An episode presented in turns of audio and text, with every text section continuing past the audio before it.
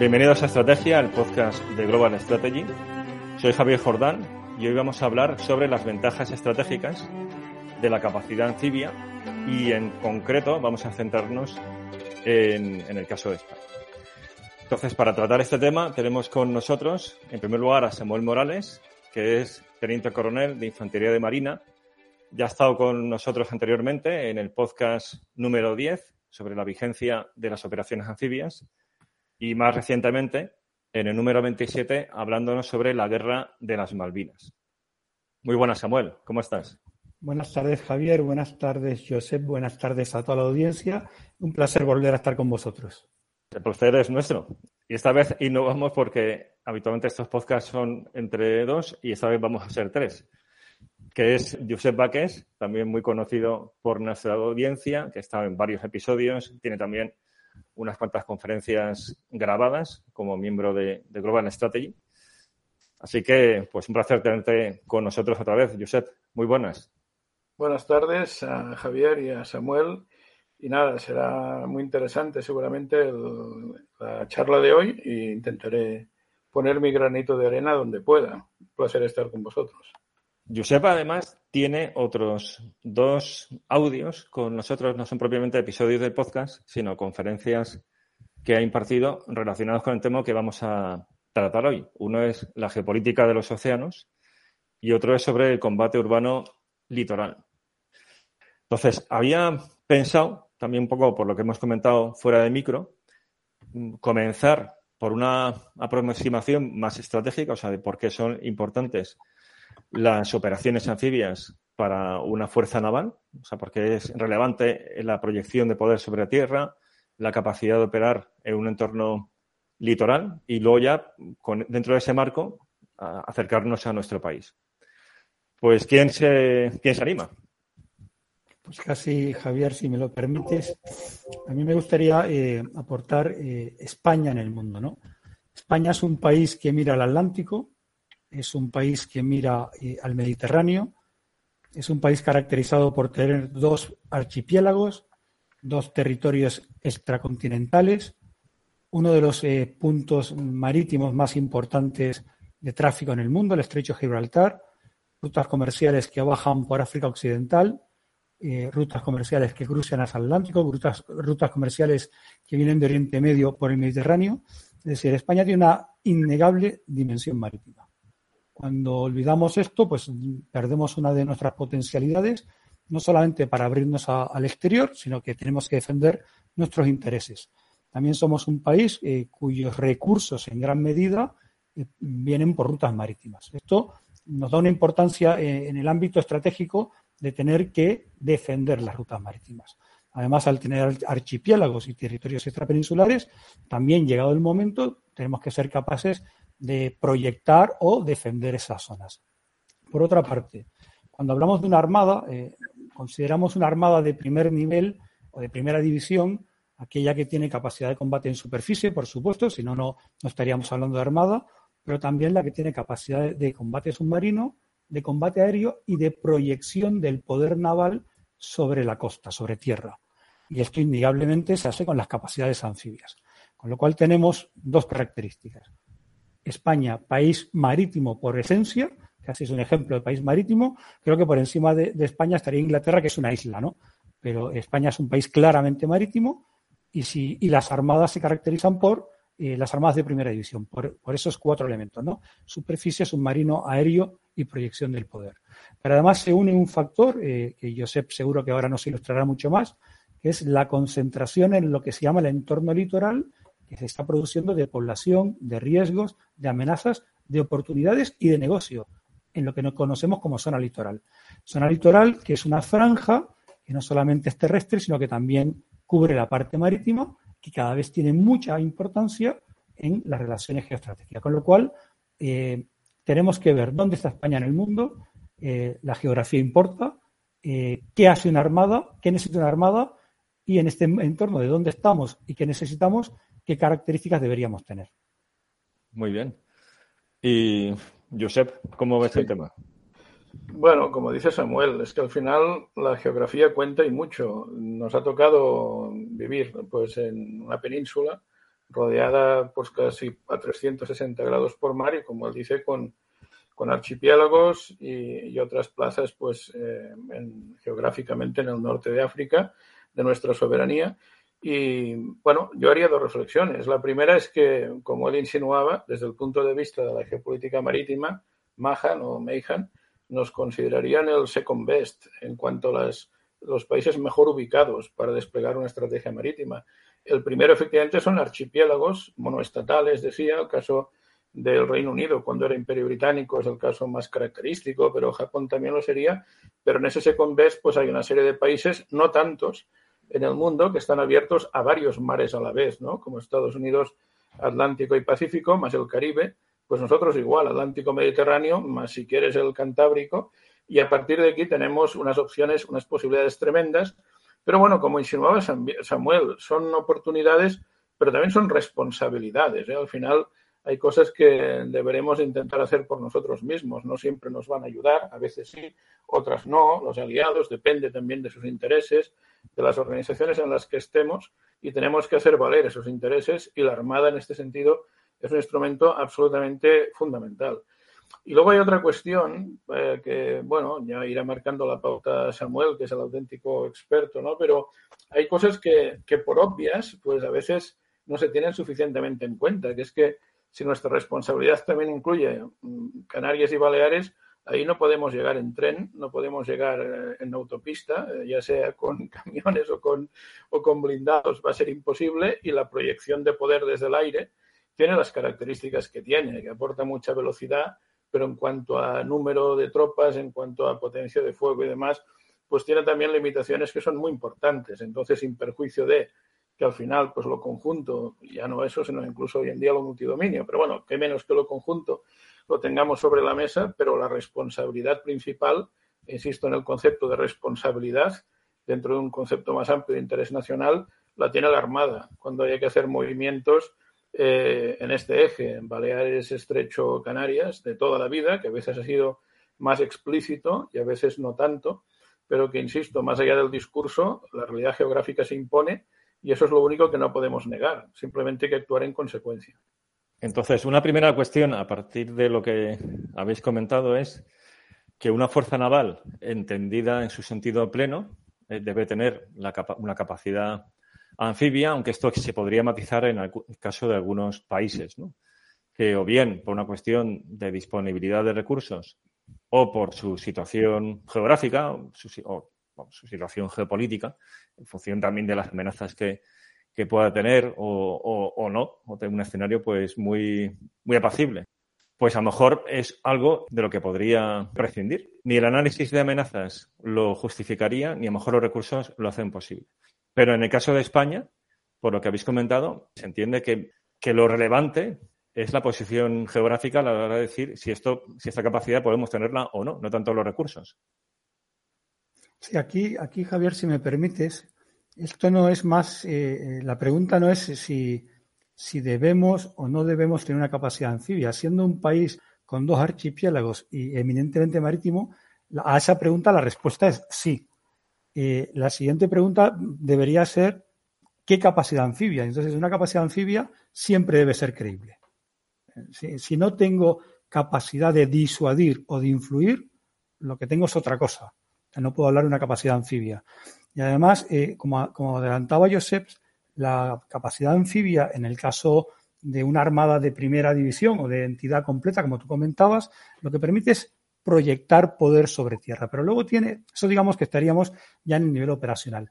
Pero una fuerza anfibia, una capacidad anfibia, tiene luego eh, otros valores muy, muy interesantes que además no poseen otras fuerzas. Por ejemplo, tiene una, un valor a nivel político ante una crisis, y, lo analizamos en su momento en el podcast que dedicamos a las Malvinas, ante una crisis el decisor político tiene la capacidad de lanzar esa capacidad anfibia sin necesidad de, países terceros, sin necesidad de apoyo de Host Nation Support y manteniéndote en aguas internacionales, es decir, sin violación de los espacios de, de países terceros, pero metiendo una presión y una capacidad de disuasión muy interesante. Claro, eso solo se puede conseguir si esa capacidad anfibia es creíble. Por otra parte, a nivel estratégico, al planeamiento, nos quita eh, cualquier necesidad de país tercero, nos quita necesidad de sobrevuelo de países eh, o permisos de sobrevuelo. La, capacidad anfibia tiene una característica que es inherente a ella. Ya combate desde el mar, es decir, no hay ese proceso de reorganización. Sale desde la mar para combatir en tierra o para influir. Con lo cual, eh, esa capacidad eh, no la da ninguna otra capacidad militar. Eh, si se quiere tener una armada de primer nivel, entre otras cosas, una de ellas es tener una capacidad anfibia creíble. Y, aquí me gusta remarcar lo de creíble, porque eh, yo no creo disuasión si lo que tengo embarcado en un buque anfibio es una entidad de compañía, su grupo táctico. Eso no disuade. O disuade a un enemigo muy débil. Eh, si no tengo capacidad de influir en el escenario, no estoy disuadiendo. Entonces, efectivamente, capacidad anfibia creíble es una característica de la Armada y nuestra realidad geográfica, nuestra realidad conceptual eh, de seguridad nacional, nuestros intereses vitales, pues apuntan a que mm, es una de las necesidades que tenemos. Eh, nosotros no podemos renunciar a esa capacidad. Bien. El título del podcast como tal es Las ventajas estratégicas de una capacidad anfibia. En el caso de España, no solamente es una ventaja estratégica, sino que es una necesidad. Es un imperativo, casi podríamos decir, geoestratégico, viendo nuestra posición geográfica, nuestra composición también como país, que en efecto somos una península y tenemos territorios extrapeninsulares que son parte del territorio nacional. Por tanto, o sea, en el caso de de España sencillamente es una capacidad de la que no se puede prescindir y que además, como comentas, tiene que ser creíble como en general las Fuerzas Armadas deben, deben ser capaces para generar esa disuasión. Fíjate, fíjate, Javier, que antes decíamos que es una capacidad que la mayor parte de estados que tienen salida al mar y que tienen cierta relevancia demográfica o económica gozan de ella. O sea, me viene a la cabeza algún estado que no la tiene, como por ejemplo Alemania, y que de hecho no la ha tenido nunca a lo largo de su historia, pero parte de la explicación es precisamente que tampoco tiene ni con, territorios de ultramar, digamos, o, o, archipiélagos que dependan de ella. La única motivación que podría tener Alemania y que no descarto que termine teniéndola es incrustar a esa fuerza hipotética, fuerza anfibia, en eh, otras de carácter multinacional en el contexto de organizaciones internacionales. Pero Alemania es más la excepción que la norma. En el fondo, los demás países eh, con litorales extensos de Europa, pues Reino Unido, Francia, Italia. Eh, pero estoy pensando también en el Mediterráneo Oriental. Es una capacidad que va a más. Eh, Grecia, Turquía está reforzando mucho esa capacidad anfibia propia, precisamente con la entrada en servicio de un LHD derivado del mismo diseño de Navantia que ha dado pie a nuestro Juan Carlos I. Por tanto, yo creo que, teniendo en cuenta lo que antes has apuntado, pero no quiero adelantarme por si Samuel quiere tocarlo, pero también es una cuestión de la evolución demográfica y de cómo se reparte la gente en el mundo. Es decir, el mundo no solo está creciendo demográficamente en general, Europa es la excepción, sino que crece en las zonas litorales, crece en la costa, la mayor parte de la riqueza va a estar en la costa, eh, los puertos son, esto lo decía Mejan, pero no ha cambiado, el vector fundamental del comercio marítimo mundial, el 80-85% del tráfico que se desarrolla en el mundo por volumen de mercancías se desarrolla desde el mar y por tanto también los puertos propios ajenos son muy golosos, pues para que terceros intenten algún tipo de operación contra los mismos, entonces tienes que defender los propios, estén en la península o estén fuera de la península. Entonces con esto ligamos el conjunto del argumento, es la necesidad de una fuerza anfibia no va a menos, va a más, tal y como evolucionan otros factores de carácter demográfico y económico. Otra cosa que supongo que ya saldrá, porque tenemos mucho tiempo por delante, como decía Samuel, es qué tipo de fuerza anfibia eh, necesito y qué tipo de fuerza anfibia debo tener en función también de las amenazas, de los riesgos que conlleva el despliegue de esta fuerza pues a, cierta distancia de la costa. ¿no? Pero eso ya lo hablaremos, no quiero adelantarme el concepto mismo de litoral y que evidentemente habrá que superar obstáculos. Claro, hablamos de cosas serias, ¿eh? hablamos de, como decía Samuel, si la disuasión es creíble, pues tiene que ser creíble que puedo poner esa fuerza en alta mar eh, con visos de salir bien librado de la aventura y de presionar al otro, pero no digamos ya si pasamos de la disuasión a una posible intervención. Por tanto, yo creo que a lo largo de la charla iremos tocando esos temas, pero la necesidad no solo es evidente, sino que es creciente. Muy bien. Entonces, primera idea fuerza de este episodio es que España requiere, como, como país bisagra entre África, Europa, Mediterráneo, Atlántico, y luego como país que además tiene territorios que van más allá de la península, los archipiélagos y Ceuta y Merilla, requiere una fuerza anfibia creíble. Una segunda idea que pues lanzo, ¿no? A ver qué, qué opináis al respecto, y esto lo enmarco con otro gran tema de, de este podcast, que es una gran estrategia para España. Entonces, una segunda idea sería, ¿en qué medida disponer de una fuerza anfibia creíble supondría una contribución sustancial de España tanto a OTAN como a la Unión Europea? Bueno, es, interesantísima esa pregunta, Javier, eh, sobre todo porque la posibilidad de aportar es una, está ligada directamente a una voluntad política. España ahora mismo eh, tiene, después de que Reino Unido sale de la Unión Europea, tiene capacidad, eh, experiencia, medios para liderar, por ejemplo, una potencial eh, fuerza anfibia europea. Eh, ahora mismo, junto con Italia, seríamos uno de los países punteros por formación, por medios, por doctrina, por todo. Sin embargo, no hay esa voluntad en la Unión Europea de tener una fuerza anfibia europea. Sí la hay en la OTAN. Ahora mismo en la OTAN hay mucho interés en tener una fuerza anfibia europea eh, basada en gran parte en elementos europeos, pero también con apoyo de los eh, marines. Eso está mucho más avanzado. Eh, la voluntad política es fundamental. Yo recuerdo que España e Italia conforman una fuerza anfibia desde hace muchísimos años. Ha habido oportunidades de ser utilizada, por ejemplo, la crisis del Líbano en el 2006, bueno, y diferentes momentos, circunstancias, circunstancias políticas aquí en Italia pues esa fuerza anfibia, en el fondo, después de casi, eh, me atrevería a decir que son casi 15 años que está formada, más incluso, pues su utilización eh, es ninguna. Y eso hace pensar que, no lo estamos, que, eso no es útil y nos lleva a sacar conclusiones que pueden llegar a ser erróneas. Con lo cual, lo primero es, ¿qué aporta una capacidad anfibia? Dependiendo, depende muchísimo de lo que la voluntad política de ese país quiere que aporte. Eso es fundamental. Ahora bien, si nos vamos, por ejemplo, al análisis que hacía la Estrategia de Seguridad Nacional del 2013, eh, cuando hablaba de las zonas de interés vital para España, ¿no? Situaba cuatro zonas.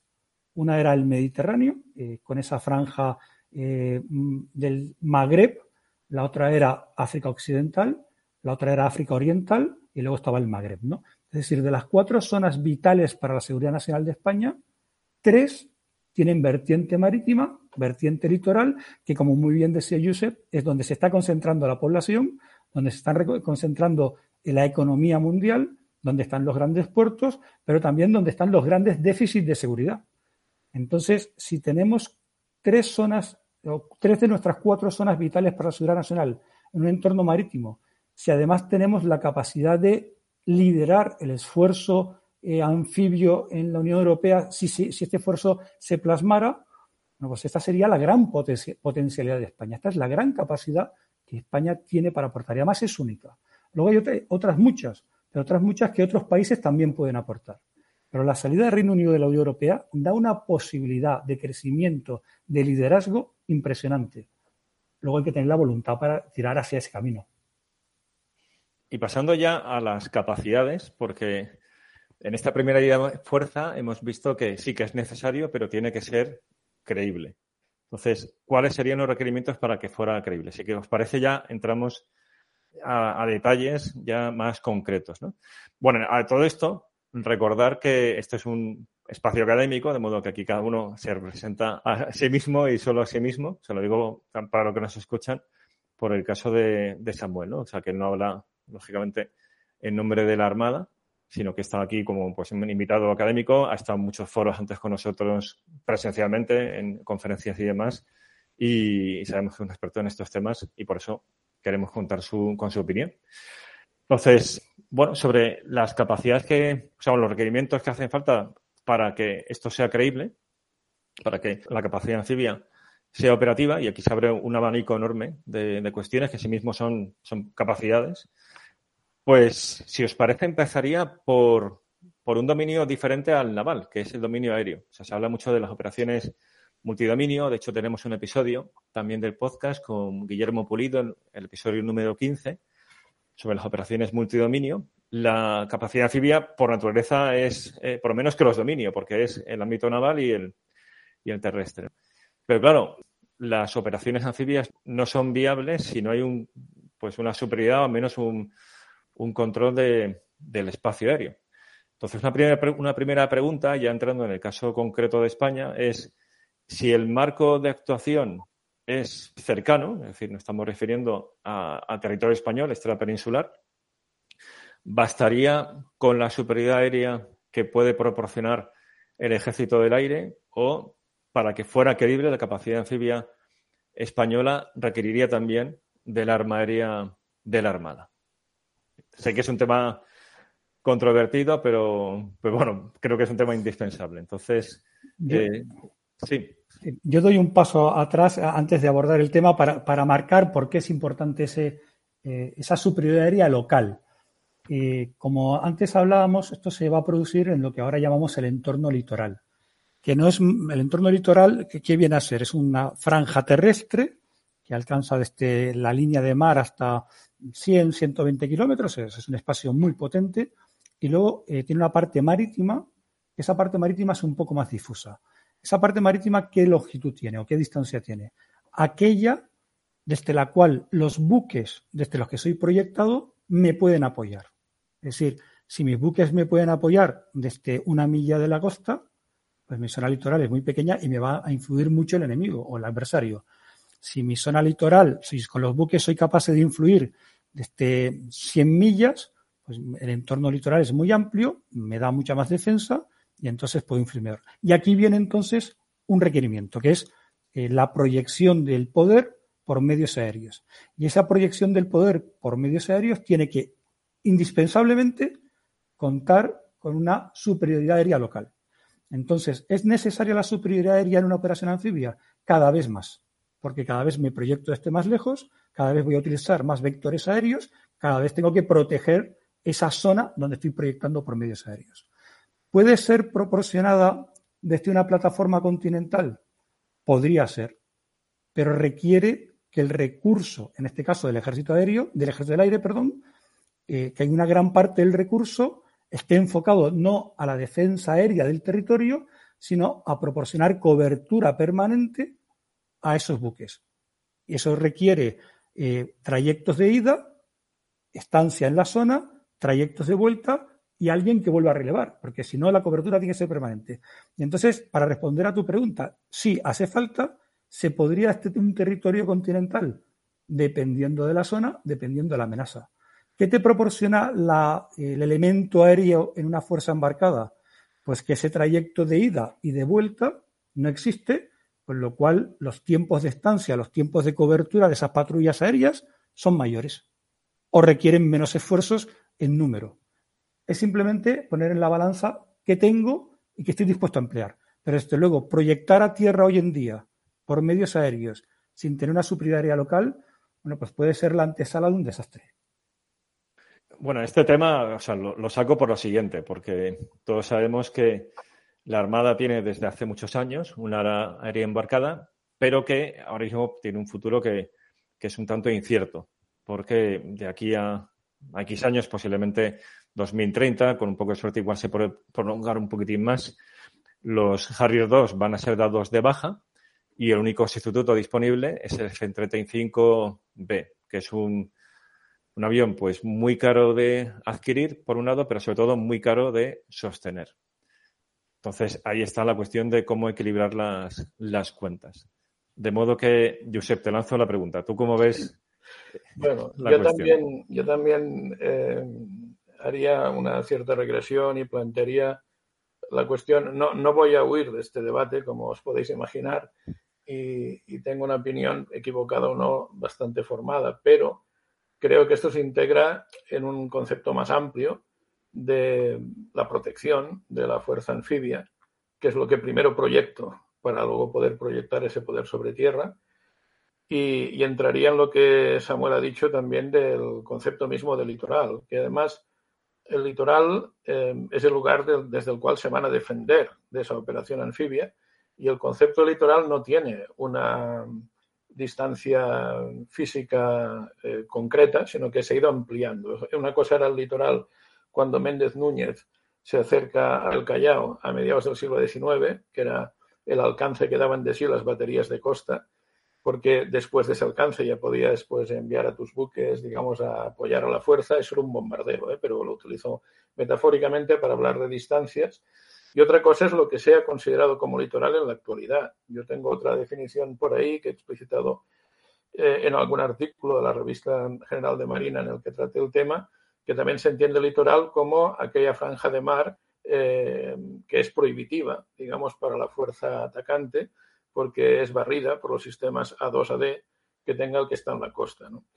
Pues claro, ha cambiado todo, porque una cosa es la superioridad aérea local a la que hacía referencia Samuel, pero no es la única amenaza para una fuerza anfibia. También es una amenaza mm, lo que tengan en la costa los demás, porque no se trata ya de baterías de costa con artillería convencional. en el caso chino, que no es el caso, ¿eh? pero es por decir eh, un ejemplo extremo, hablaríamos de los de F-21, que están pensados para reventar portaaviones de los Estados Unidos mm, al límite o más allá del alcance que tenga un cazabombardero que pueda despegar de un portaaviones y de su radio de acción, por tanto, algo más de mil kilómetros.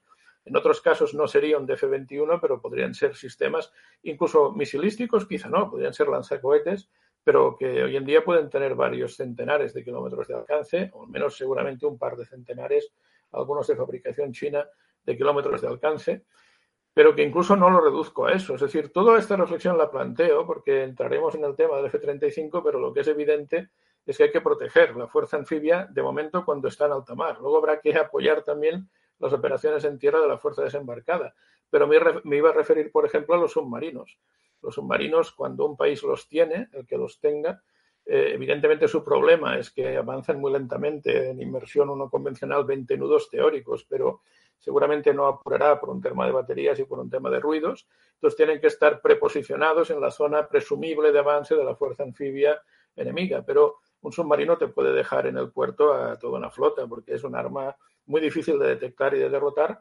Por tanto, el submarino te extiende también el concepto de litoral desde este punto de vista muchas millas mar adentro. Por tanto, en la primera reflexión mm, podemos entrar luego en la parte aérea, pero es que desde luego hay que dotar de una burbuja defensiva que también sea creíble eh, a la propia fuerza anfibia. Entonces aquí pues eh, es un tema que tendrá que ver pues con algo que extrapola la fuerza anfibia en sí desde el punto de vista orgánico, pero que no extrapola la armada. Habrá que tener que ver con los buques que la van a escoltar, que la van a escoltar en alta mar, que la podrán escoltar si se acerca más a la costa e incluso pues, los sistemas de defensa de punto que pueden tener los propios buques anfibios, que es un tema menor que igual no pensaba ni tratarse, pero que a mí me preocupa mucho en general de nuestra Armada, pues los déficits que tenemos en sistemas de defensa de punto, porque cuanto más cerca de la costa operes, pues seguramente más difícil será sacarle rendimiento al SP1 y al SN2.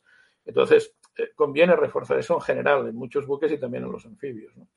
yo creo que habría un pack global de medidas a adoptar, pero que no son extraños a cualquier otra marina de guerra que eh, tenga en cuenta este recurso, como decía Samuel al principio, tan importante para que el decisor político tenga más ases bajo la manga cuando tenga que tomar pues algún tipo de decisión pues, para disuadir o para presionar a un tercero. ¿no?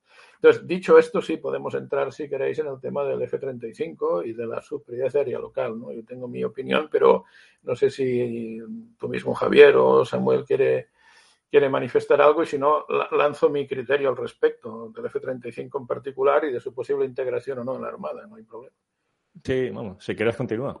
Sí, bueno, a ver, em, yo es que creo que estas, estas capacidades, tanto si vamos a nivel macro, a lo que es la fuerza anfibia, como si vamos a nivel micro, a lo que es una, una ala aérea embarcada, la primera reflexión que hago son que son este tipo de, de, cosas que uno se acuerda de ellas cuando deja de tenerlas, ¿no? Cuando desaparecen, nos hemos acostumbrado a tenerlas y afortunadamente, eh, afortunadamente, no han tenido que ser empleadas, pero bueno, eso forma parte del concepto mismo de disuasión. El problema será el día que necesitemos esa flexibilidad que te aporte un ala, aérea embarcada, incluyendo aparatos de ala fija, y que no los tengas. ¿no? Entonces, yo creo que es algo que no está de más. Eh, entiendo el problema de la carestía del F-35, el problema del mantenimiento. También sé que se han hecho esfuerzos y que se están haciendo esfuerzos para que disminuya el coste de operación del aparato, del avión, incluso el coste de venta inicial.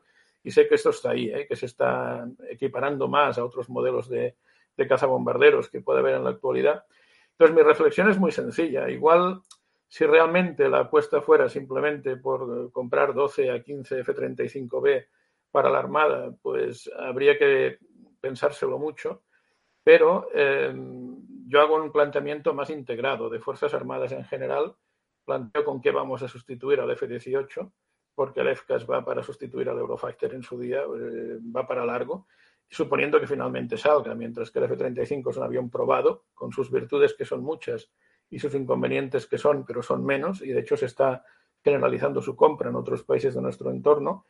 Y bueno, la idea será que seguramente eh, el F-35 tendrá que ser adquirido por el Ejército del Aire. Entonces, la idea es que si el Ejército del Aire compra pues 50 o 50 y tantos, porque por ahí irán los tiros, ¿eh? aunque teóricamente sustituye a 72 F-18, ya descuento los de Gando, que son otra historia, y fueron comprados en los 90 pues de segunda mano y no tienen las mismas prestaciones, pese a sus actualizaciones. Entonces seguramente la cifra iría por ahí, 50 F-35, quizá un poco más, ¿no? Hombre, haciendo una compra de 50 F-35 para el Ejército del Aire, me parece que desde el punto de vista económico hay que lucharlo un poco, pero no hay que echarle tanta imaginación, porque el fabricante es el mismo. Y luego, desde el punto de vista logístico, ya sé que no hay una comunalidad 100% por definición, pero supongamos que la comunalidad logística es del 70 o del 75% entre los dos modelos, incluso desde el punto de vista de la conversión operativa.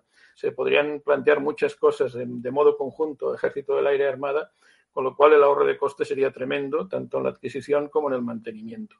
Yo lo veo así. Entonces, si realmente el Ejército del Aire va a comprar F-35 como sospecho, el conseguir 12 o 15, un pedido de 12 o 15 para la Armada, me parece que la pata económica se resuelve en el sentido de que cualquier otra opción tampoco sería gratis y evidentemente el Harrier 2, el Bravo Plus, eh, tiene otras connotaciones, pero evidentemente nada es gratis y su mantenimiento tampoco. Por tanto, no hay que hablar de lo que cuesta la operación del F-35 a partir de cero, sino del diferencial en relación con otros aparatos, pero hay que tener en cuenta también lo que te aporta un F-35 en cuanto a sus capacidades.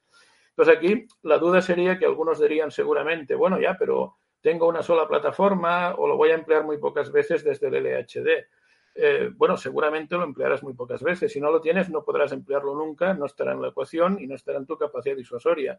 Si lo tienes, cuando no lo emplees desde el, hecho, desde el LHD, como siempre digo, un poco jocosamente, pero ya se me entiende, es mi carácter para hacerlo divertido, que yo sepa, el F-35B también puede despegar desde tierra y también puede operar desde una base, pues la derrota o la que sea.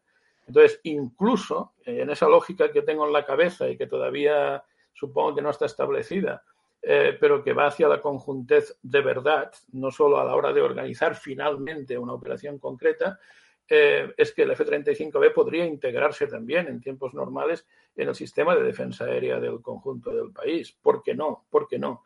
Eh, e incluso yo digo más, yo digo más. Si la Armada renunciara al F-35B, que para mí sería un error, y más en este escenario que planteo, y finalmente solo los compra el Ejército del Aire, lo que de ahora es más incisivo todavía, igual un poco antipático, pero me da igual, voy a lo práctico y a lo que creo que nos interesa, pues el Ejército del Aire también podría adquirir una partida, solo ellos, pero una partida dentro de una partida más amplia, con una docena de F-35B, pero en ese caso serían operados por los pilotos del Ejército del Aire. Podrían recibir el entrenamiento pertinente para que en alguna ocasión, si lo exige, digamos, eh, la situación de conflictividad o de crisis que pueda haber, pudieran operar embarcados. Entonces, mi reflexión es que yo esa capacidad de aviones que puedan operar embarcados no la perdería. El por qué lo ha comentado perfectamente antes Samuel. Históricamente ya sé que han variado ¿eh? las autonomías y las velocidades y los tiempos de reacción de los aviones. ¿eh? Pero históricamente la historia nos demuestra que cuando un país, recuerdo la Italia de Mussolini en la Segunda Guerra Mundial, hablando de este tipo de temas, ¿no? Decían, Italia es un gran portaaviones, inundible, que está en medio del Mediterráneo y por lo tanto no hace falta que la Marina de Guerra italiana tenga portaaviones porque cuando sean necesarios los aviones ya despegarán de no sé dónde para apoyar a la Marina de Guerra italiana o para operar, pues ahora diríamos, en las costas de otros países o para proteger las nuestras en ultramar. Bueno, en la práctica nunca funcionó. la teoría puede estar ahí, en la práctica es más complejo. Por tanto, yo creo que el plan A sería, en mi modesta opinión, el que he comentado en primer lugar y muy como plan B y con la doctrina y el entrenamiento adecuado, ¿eh? pues sería el que he comentado en segundo lugar. Pero esa capacidad yo no, no me resisto a perderla. Tengo otras ideas también, ¿eh? para capacidad aérea de la Infantería de Marina y proyección de fuerzas, que ya lanzaré luego, porque no sé si las tenéis en mente, pero eh, no es incompatible con tener F-35B.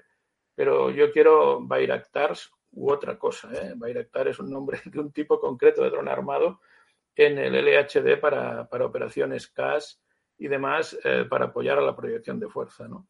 Eh, sobre tierra. Pero bueno, eso ya saldrá luego eh, podría haber incluso una, una tríada de, helicópteros, aviones convencionales y drones armados. Y creo que el futuro va por ahí, el de la Armada también. O debería. Muy bien. Samuel, ¿quieres comentar algo? Sí, es muy interesante eh, todos los apuntes que ha hecho Josep. Yo voy a aportar algún granito porque todo lo que lo ha dicho ya todo, ¿no? Pero efectivamente, la operación anfibia, la proyección del poder naval sobre tierra, eh, siempre, me acuerdo cuando estudiaba en la academia, y siempre dicen que es la operación más complicada que hay.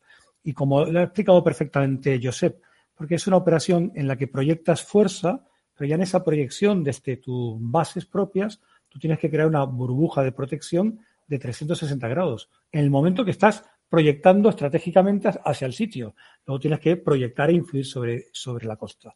Eso eh, requiere capacidad submarina, requiere patrullas aéreas sobre los buques, si estamos hablando de que la operación es cercana a la plataforma continental propia, bueno, pues podría haber una posibilidad, pero es que luego sin capacidad aérea embarcada, sea de un ejército o de otra, sin capacidad aérea embarcada, esa eh, burbuja en alta mar mm, sería inexistente.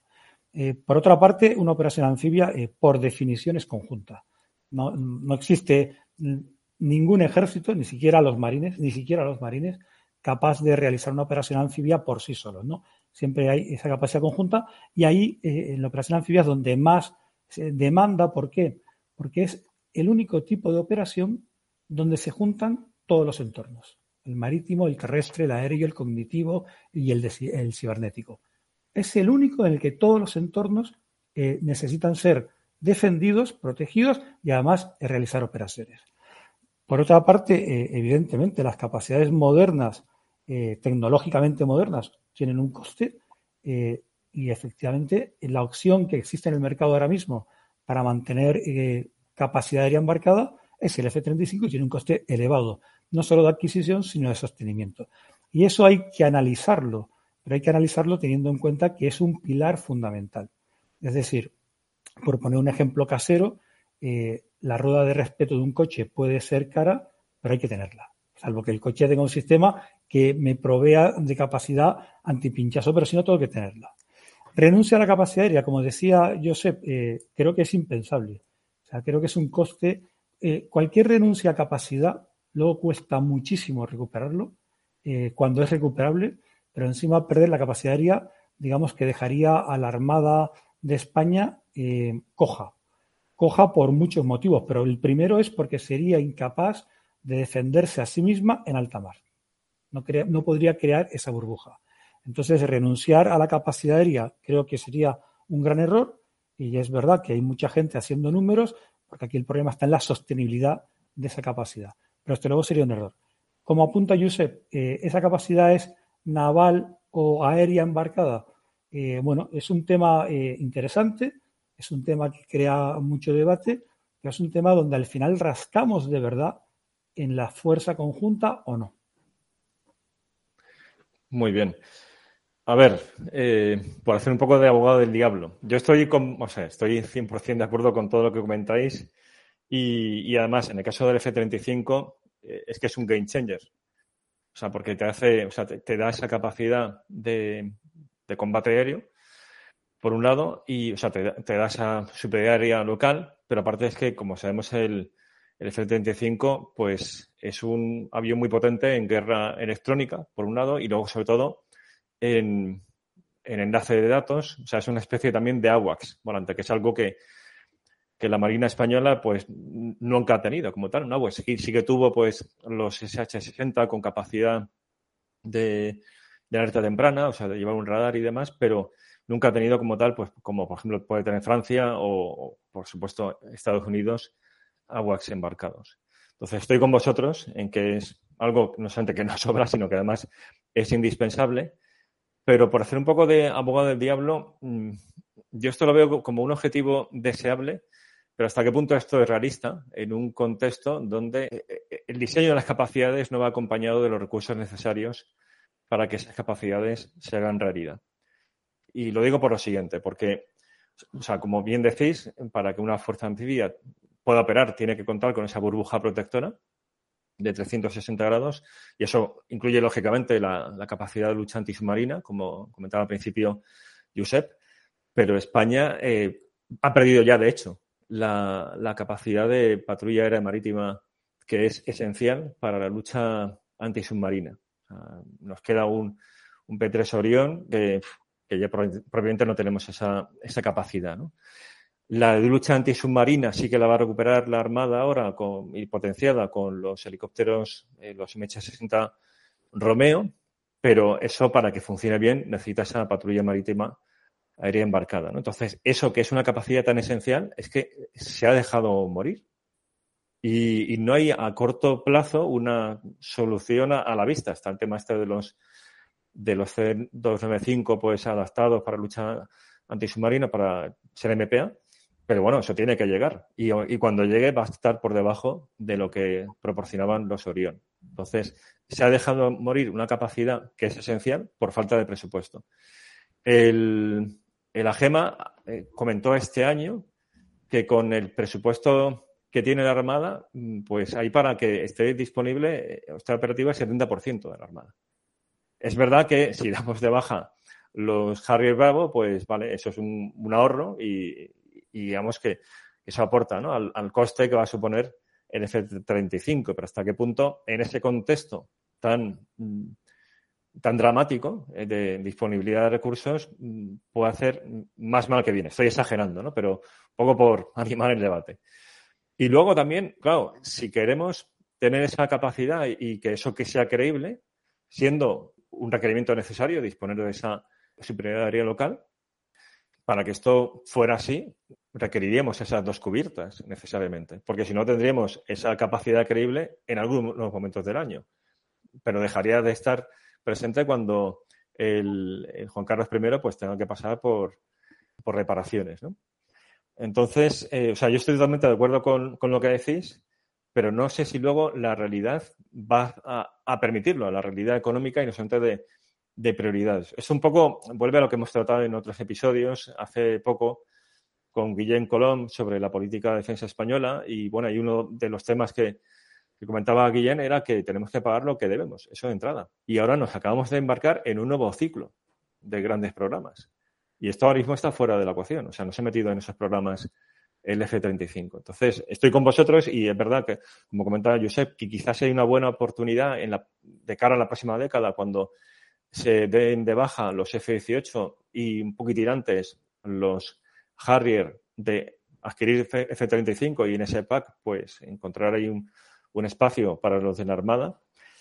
Pero, pero bueno, estando en, total sintonía, no sé si esto pues, es realista desde el punto de vista económico.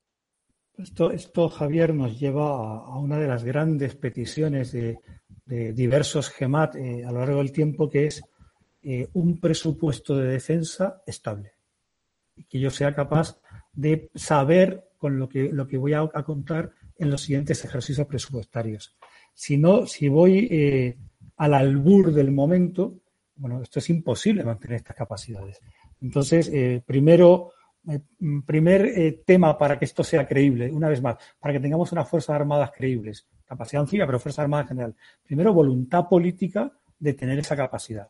Segundo, mantener una presupuestación estable que permite entonces afrontar programas y saber realmente con lo que cuento.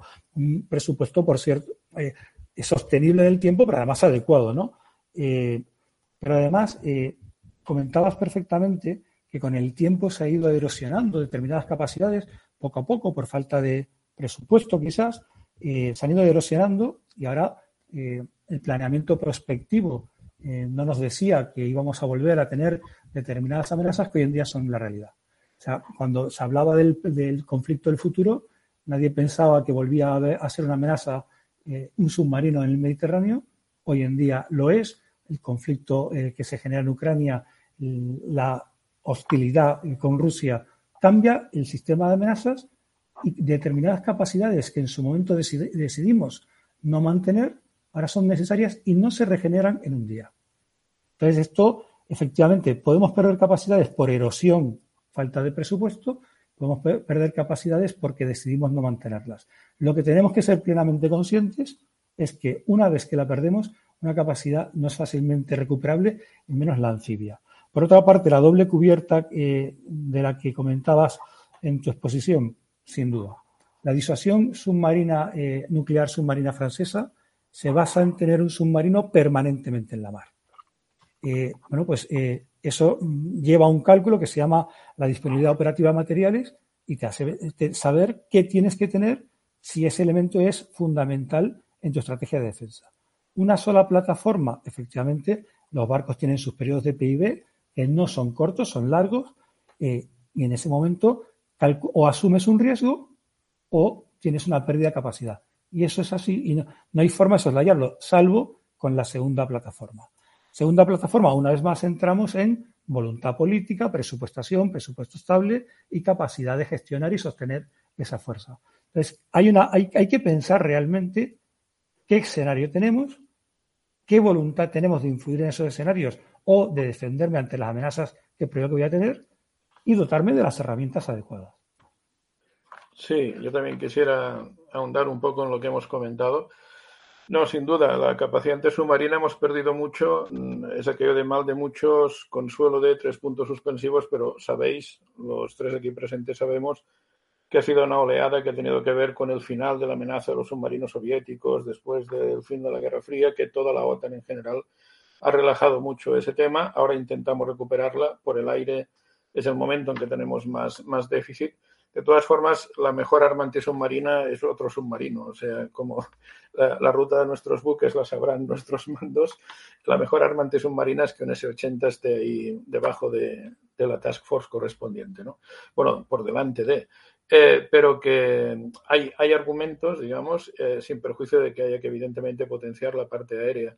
En cuanto al F-35 y su coste, bueno, ya sabéis que tengo un, no es un dicho, es un tema demostrado, que hay países que tienen un, welfare state, un estado de bienestar magnífico, que tienen fama de tenerlo, que se explica en los manuales de ciencia política, y que el gasto en defensa por habitante es el doble que en España.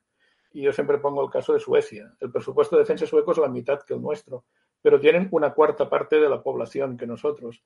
Entonces, ¿cómo puede ser? Bueno, porque tienen un complejo militar industrial tremendo. Es decir, eh, lo que tú tengas no es tan caro si lo fabricas en casa.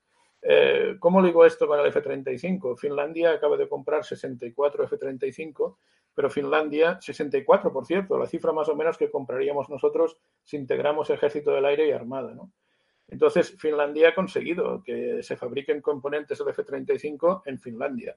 Pues un poco hay que ir a ese tipo de cosas, ¿no? Es decir, que hay que buscar, hay que negociar bien los offsets y demás, y hay que negociar bien estas contraprestaciones, y hay que potenciar ese aspecto como creador también de empleos de mucha calidad, de mucho valor añadido, eh, para el beneficio de nuestras propias empresas, de nuestra ingeniería y del futuro, ¿no? Que puedan salir cosas más interesantes por ahí. Esto es un tema que hay que hacer números, pero hacerlos bien implica meter esto también en la ecuación. Tema segunda plataforma. Sí, claro, lo ideal es la segunda, pero no creo que descubra nada, ¿no? Si, no sé hasta qué punto lo que diría ahora es oficial o no, porque yo voy leyendo, voy picoteando de aquí, de allí.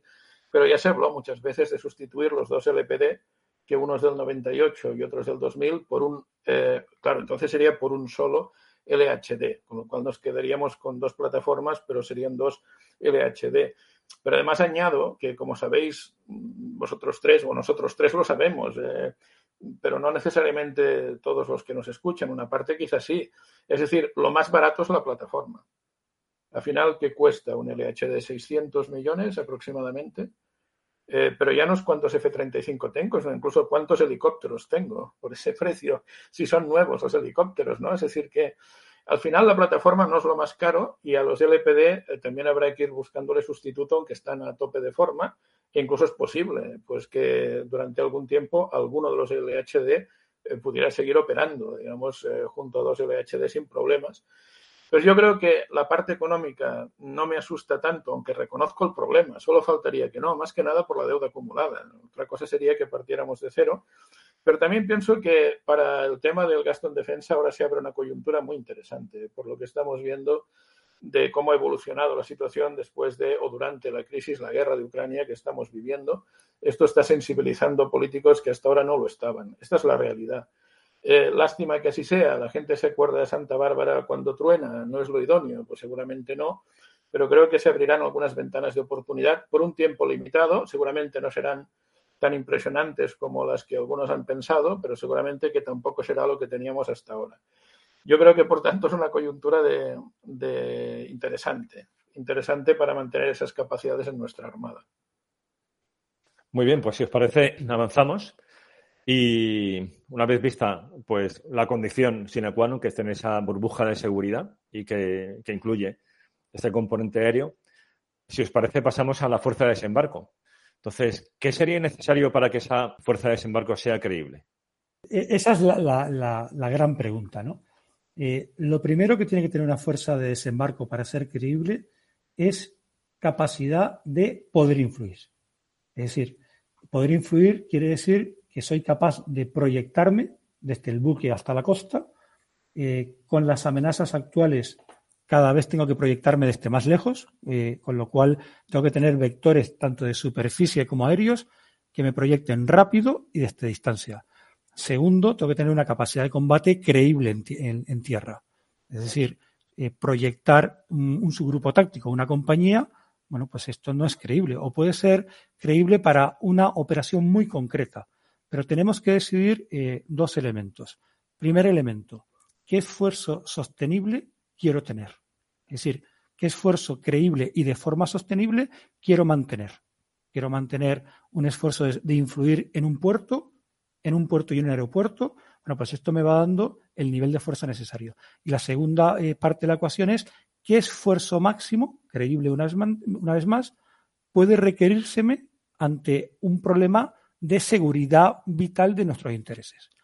Estas dos cosas son las dos que tendríamos que analizar. ¿En dónde? En nuestro entorno de posibles escenarios hostiles. Porque, como decía Joseph, cada, cada país tiene que adecuar eh, sus capacidades al entorno en el que se mueve. Nosotros ya hemos planteado la situación de España geográficamente, sus características, su eh, mm, vinculación al mar pues, por líneas de comunicación, y entonces tendríamos que pensar si tengo eh, en un momento dado que influir en las zonas vitales, y repito, África Occidental, Mediterráneo y África Oriental, o si tengo que defender eh, un interés vital propio, como pueden ser los territorios insulares o los territorios extrapeninsulares. Eh, eh, ya tengo que tengo una amenaza costera. Segundo, hablábamos de capacidad de proyección. cada vez más por medios aéreos, con lo cual tengo que ser capaz de proyectar de forma simultánea capacidad de combate.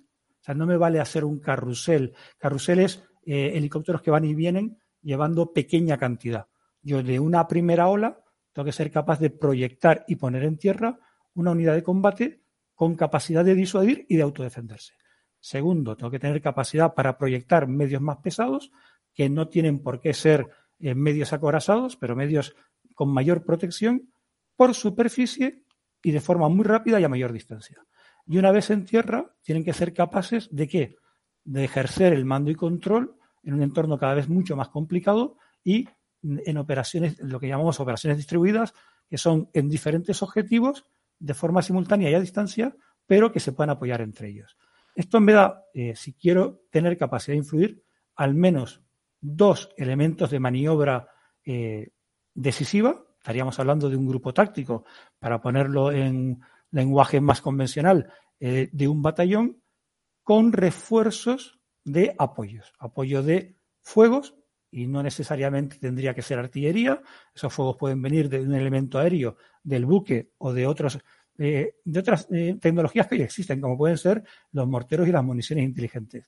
Necesitaría sin duda capacidad de motorización y necesitaría sin duda hoy en día capacidad em, de inteligencia.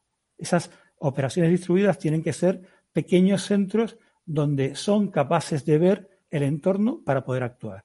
Es básicamente lo que estamos viendo en Ucrania ahora mismo. En Ucrania ahora mismo lo que estamos viendo son gestión de muchos sensores de inteligencia que me permiten actuar con antelación.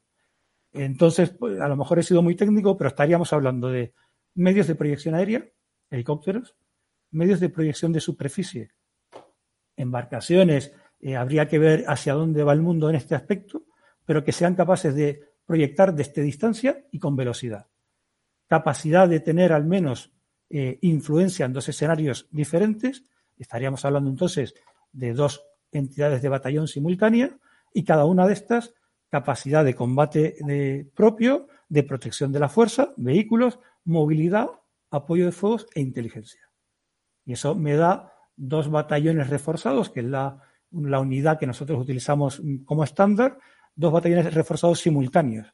Si a esto sumo eh, que ningún planeador militar eh, va a querer actuar sin tener una reserva, pues el esfuerzo máximo tendría esos dos batallones más algún tipo de reserva. Una reserva creíble, iríamos al tercer batallón, con lo cual ya estaríamos hablando de una estructura regimental, de brigada. No quiero coger el término brigada, regimiento, porque no tiene por qué ser. Nosotros ah, hablamos de tercio, y, pero sí que hay tres elementos de maniobra creíbles con estas características creíbles independientemente, que me darían el esfuerzo sostenible. Tres esfuerzos, eh, tres esfuerzos para mantener uno sostenible. Esa sería una primera aproximación. Muy bien. Para los que nos escuchan que no tienen un background militar, Samuel, si no te importa el dar algunos números de efectivos, o sea, ¿cuántos, cuántos efectivos tiene un batallón? El batallón reforzado, eh, que es ese elemento, porque un batallón puro orgánico, pues no dejan de ser tres compañías de fusiles, una compañía de plana y con unos elementos de apoyo eh, muy limitados, ¿no? Estaríamos hablando de un batallón al que le integro esa capacidad de adquisición y gestión de inteligencia, que es lo, que ahora mismo hay sobre el terreno, es decir, en esa zona tendría que añadir un elemento de inteligencia, tendría que, añadir un elemento de apoyo de fuegos, estaríamos hablando entre los 700 y 800 personas, más o menos. Eh, luego hay que ajustar, ¿no? Porque hay que ver si requiero más esfuerzo de fuego, más esfuerzos zapadores, pero digamos que nos moveríamos en las 700 personas. 700 personas el grupo táctico, ¿no? Y estamos hablando de dos grupos tácticos. De dos grupos tácticos actuando simultáneamente. Efectivamente. Bien, Josep, ¿algo que aportar? Sí, bueno, Samuel pues eh, ha afinado, ha afinado mucho, no hay muchísimo más que decir, no lo hay. Voy a hacer quizá alguna reflexión adicional en el sentido de que también podríamos estar eh, intentando definir eh, el tipo de operaciones anfibias y, el por qué, ¿no? la amenaza que hay que combatir o la realidad que hay que combatir a través de una operación anfibia y con lo que nos vamos a encontrar. Es decir, mi reflexión es que podría diseñarse una fuerza anfibia a la baja, pero que no te serviría para todo el espectro de posibles misiones a desempeñar. Entonces, eso sí es una fuerza anfibia muy cara, como cualquier otro recurso, que al final lo tienes, lo puedes empeñar para ciertas cosas y para otros más vale que no te arriesgues. Lo digo porque es verdad que, por ejemplo, ¿eh? posibles responsabilidades de nuestra fuerza anfibia en el futuro. Una operación de evacuación de no combatientes en un entorno hostil que a veces pensamos que los no combatientes son dos docenas, pero pueden ser miles. Pero en todo caso, podemos utilizar también categorías intermedias, con lo cual es un ambiente hostil. Si no, no hablaría en estos términos. Necesito también tropas que las protejan a, esos, a, esos, a, esa gente a evacuar. Necesitarán blindaje, necesitarán potencia de fuego, necesitarán plataformas a las que evacuarlas, etcétera. Eso podría darse, pero ese es el perfil más bajo. Pues vamos increciendo podría ser que habláramos de una operación a gran escala de rescate de rehenes, lo cual se complica, ¿eh? rehenes propios, por ejemplo, o de un aliado, si fuera el caso, pero propios. Se complica porque son rehenes por algo, es decir, no es que el entorno sea hostil, es que están en manos literalmente de alguien que los retiene por la fuerza y están armados, eh, probablemente pues con mucha densidad de armas ligeras y demás, con lo cual necesito una fuerza que no van a poder ser unos cuantos equipos de operaciones especiales y como decía Samuel, no lo voy a poder resolver a través de un subgrupo, de un subgrupo táctico. Además sin reservas, con lo cual si a la primera sale regular, dejémoslo ahí, ¿qué hago? No? Me retiro con el rabo entre las piernas, eh, lo dejo estar, los reines ahí se quedan, por lo tanto, puedes hablar de nuevo de centenares o, de miles. ¿no? Eh, la cuestión es, es, delicada y eso es el perfil bajo. podemos ir escalando en misiones posibles aquí la gente no lo ha advertido, pero los más expertos ya lo saben. Ya hemos descartado a Vinitia, una operación tipo desembarco de Normandía, y creo que en ningún caso planteamos eso. Pero yo voy escalando en el perfil de misión.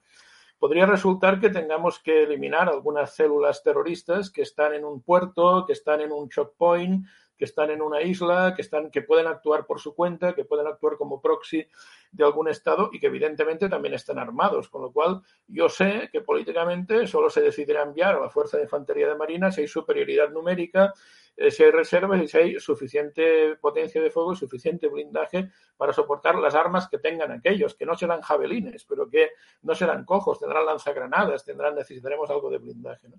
Incluso podríamos ir a un escenario cuarto, que sería tener que enfrentarnos a alguna fuerza convencional de otro Estado que en número limitado, ya insisto, el escenario que he descartado, pero controle una isla que antes era tuya, imaginad, por ejemplo, qué escenario, y que tenga que ir a recuperarla. Pero claro, me tendré que enfrentar a tropas que tienen también sus blindados o sus morteros y demás, y que seguramente no serán ellos una compañía o dos compañías, o quizá ni siquiera tres compañías, y por tanto, como dice Samuel, para que esto sea creíble, que es la parte interesante del tema, aquí no se trata de parecer bien en los balances militares, no que sea plausible, pues tendremos que escalar hacia una fuerza anfibia que tenga unas dimensiones algo más respetables. Pero aquí sí que no estoy pidiendo nada extraordinario. Seguramente que, como decía Samuel, el TEAR es lo que es, pero al final le podemos llamar una brigada, no se utiliza la palabra, o sí, sí se utiliza, pero digamos, quizá no hay tanta tradición, quizá como en el ejército de tierra, es igual pero al final estamos hablando de, tres batallones de maniobra, ¿no? por este concepto, con sus apoyos de fuego correspondientes y demás.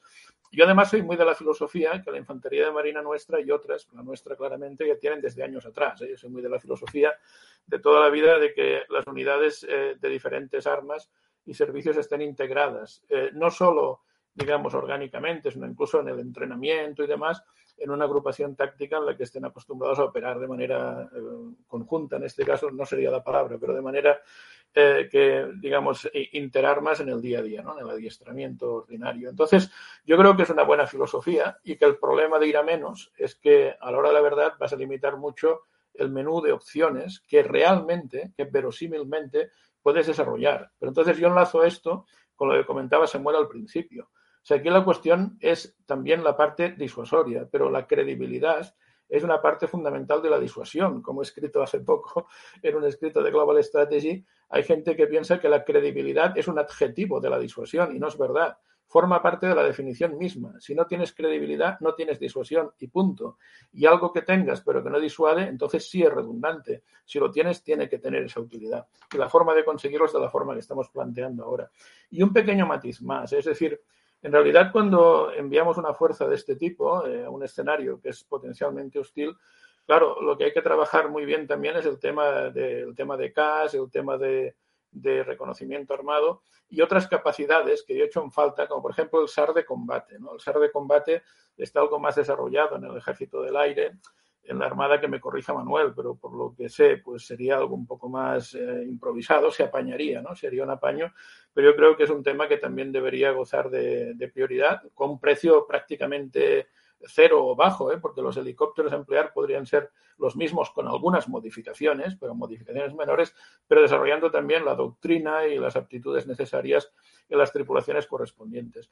Y bueno, no quiero adelantar más cosas porque quiero que siempre tenga la prioridad Samuel, que es el que más sabe de esto, pero él ha adelantado un tema que también es muy importante, ¿no? Es decir, que cuando hablamos de proyectar el poder naval sobre tierra desde buques, eh, quizá haya conceptos como el del LCM que se nos ha quedado un poco obsoleto. A pesar de que reconozco el mérito del diseño de nuestras LCM1 de Navantia, porque al final la superficie empleable para, para, para vehículos, creo recordar, lo conté una vez cuando entraron en servicio, es de 103 metros cuadrados. Entonces, acaba siendo un 25 o un 30% más que la que tiene un LCM8. Pero aún así, como comentaba Samuel, Hoy en día la velocidad es un factor muy importante, entonces yo creo que hay que ir a elementos tipo eh, LECAC, ¿no? que tenían los Estados Unidos, que serían eh, pues, overcraft, vehículos de colchón de aire, que te ofrecen una velocidad cargados incluso pues bastante superior a los 30 nudos, incluso a los 35 nudos. Entonces, el ahorrar eh, estos tiempos de transición buque-playa, además con una autonomía de más de 200 kilómetros, lo cuento en kilómetros, no en millas, pero se podría traducir, creo que nos entendemos en kilómetros más fácilmente para el conjunto de la audiencia. ¿no? Pues una capacidad también interesante para permitir que el buque, digamos, eh, nodriza, matriz, el que tiene el dique inundable, pues esté un poco más lejos de la costa, reduciendo a su vez la posibilidad de ser atacado desde la costa e incrementando los tiempos en caso de tener que reaccionar ante un ataque. ¿no? Entonces creo que también se podría hilar más fino en el tipo de vehículos que eh, vayan a sustituir, en este caso, lanchones, eh, eh, overcraft que vayan a sustituir a las LCM1 por un coste que estamos en lo de siempre. Yo cuando hablo soy consciente de los costes, pero es que al final todo cuesta dinero y al final estos buques cuestan unos 40 millones, que no está mal, pero que te ofrecen unas ventajas tremendas. Entonces ya sé que alguien escuchará de, bueno, vamos a sumar los costes de todo y demás. No hay problema. Se pueden sumar, insisto, en el discurso anterior de los offsets, de la fabricación en casa. Eh, hay muchas cosas que hacer para que una inversión que aparentemente es es mucho más cara, no lo sea tanto. Entonces, creo que hay que retocar cosas, hay que repensar alguna cosa en do menor, en este caso, ¿eh? de, los, de los lanchones que llevan en sus diques inundables los buques, pero que, bueno, son tecnologías afortunadamente muy probadas, muy probadas y que ofrecerían una capacidad de respuesta muy interesante y mayor seguridad también para las tropas transportadas. ¿no? hay cosas interesantes por ahí que aprovechar simplemente. Muy bien, José. Bueno, has introducido un, un tema que, que, es el tercer punto que quería ah. tratar, ¿no? Sobre esa capacidad anfibia creíble.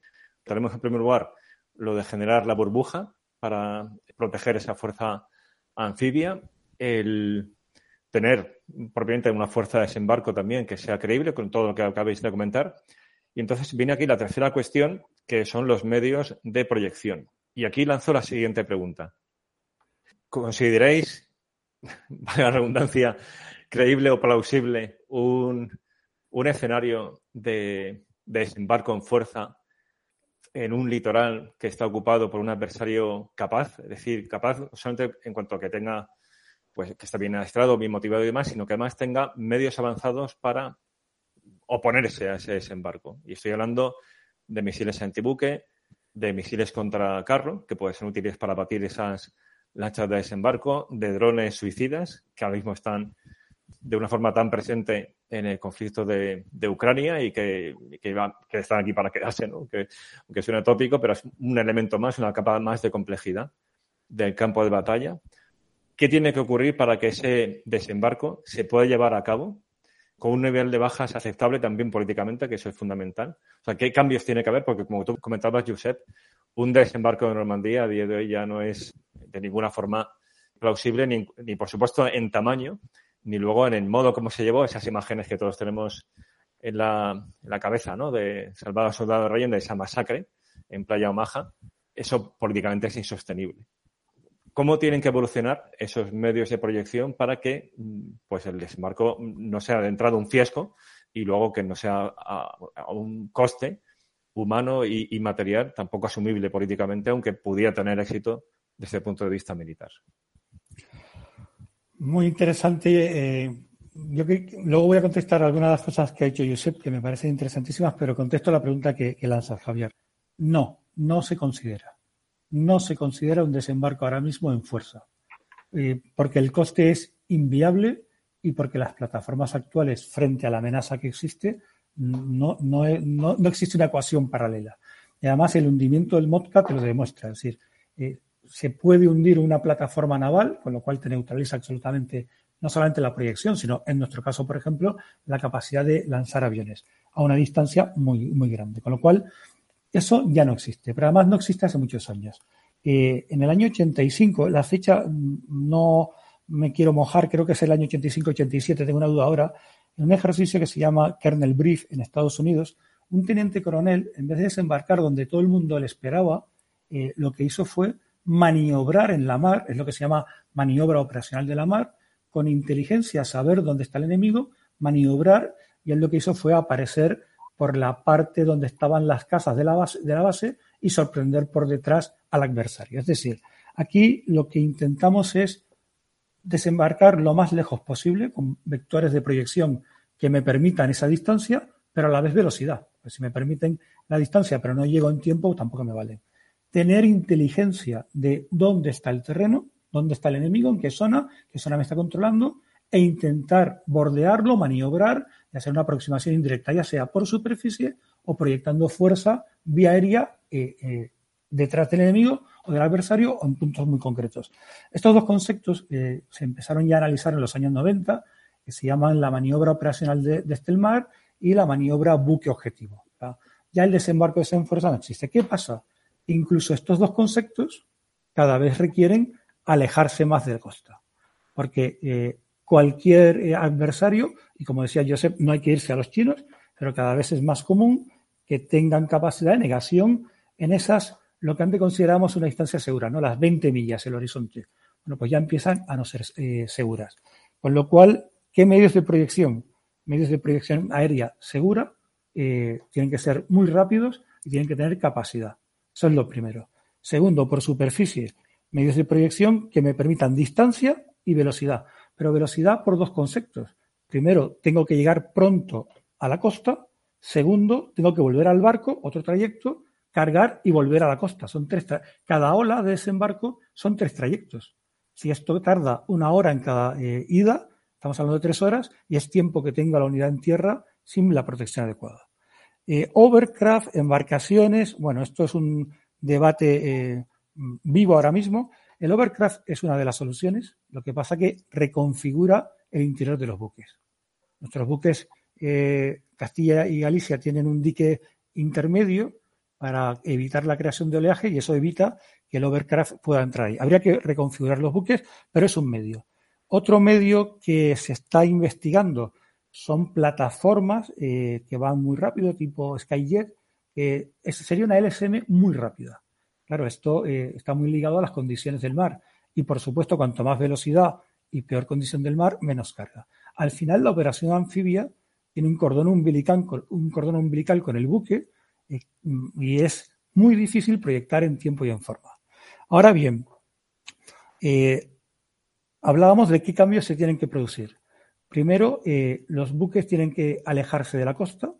Segundo, los buques tienen que ser objetivos menos importantes. O sea, acercar ahora mismo el Juan Carlos I, un LHD, a la costa, tiene un coste político, moral en caso de que sea dañado, lo que ha pasado con el MOTCA, eh, tan grande que hay que alejarlo mucho. Y los buques que se acerquen a la costa tienen que ser buques de menor importancia. Eh, esos buques deberán eh, lanzar vectores de proyección, hemos dicho aéreos, ese vector aéreo tiene que ser rápido con capacidad suficiente de carga y tiene que estar protegido.